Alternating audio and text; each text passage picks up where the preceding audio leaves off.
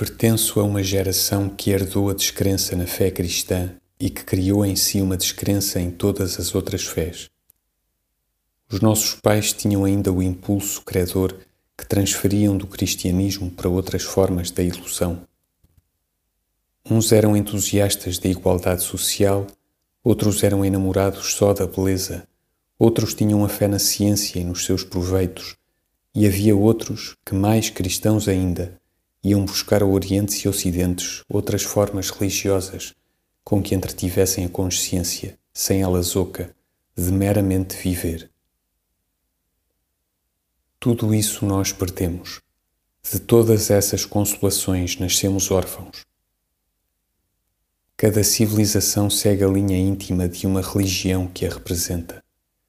Passar para outras religiões é perder essa e, por fim, perdê-las a todas. Nós perdemos essa e as outras também. Ficamos, pois, cada um entregue a si próprio, na desolação de se sentir viver.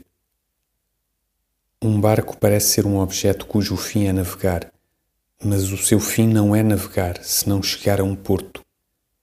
Nós encontramos-nos navegando, sem a ideia do porto a que nos deveríamos acolher.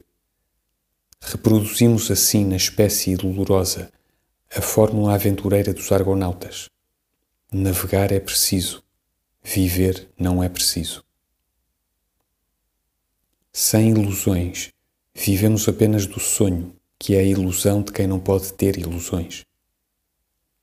Vivendo de nós próprios, diminuímos-nos, porque o homem completo é o homem que se ignora. Sem fé não temos esperança e sem esperança não temos propriamente vida. Não tendo uma ideia do futuro, também não temos uma ideia de hoje, porque o hoje para o homem da ação não é senão um prólogo do futuro. A energia para lutar nasceu morta conosco, porque nós nascemos sem um entusiasmo da luta. Uns de nós estagnaram na conquista alvar do cotidiano, reles e baixos, buscando o pão de cada dia e querendo obtê-lo sem o trabalho sentido, sem a consciência do esforço, sem a nobreza do conseguimento. Outros, de melhor estirpe, abstivemos-nos da coisa pública, nada querendo e nada desejando, e tentando levar até ao calvário do esquecimento a cruz de simplesmente existirmos. Impossível esforço em quem não tem, como portador da cruz, uma origem divina na consciência.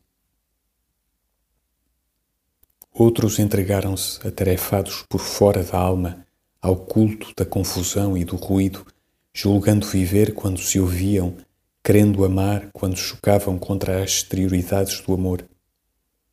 Viver doía-nos, porque sabíamos que estávamos vivos. Morrer não nos aterrava, porque tínhamos perdido a noção normal da morte.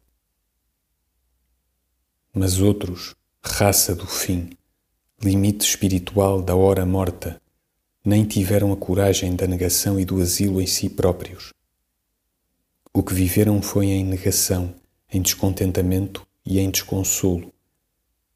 Mas vivemo-lo de dentro, sem gestos, fechados sempre, pelo menos no género de vida, entre as quatro paredes do quarto e os quatro muros, de não saber agir.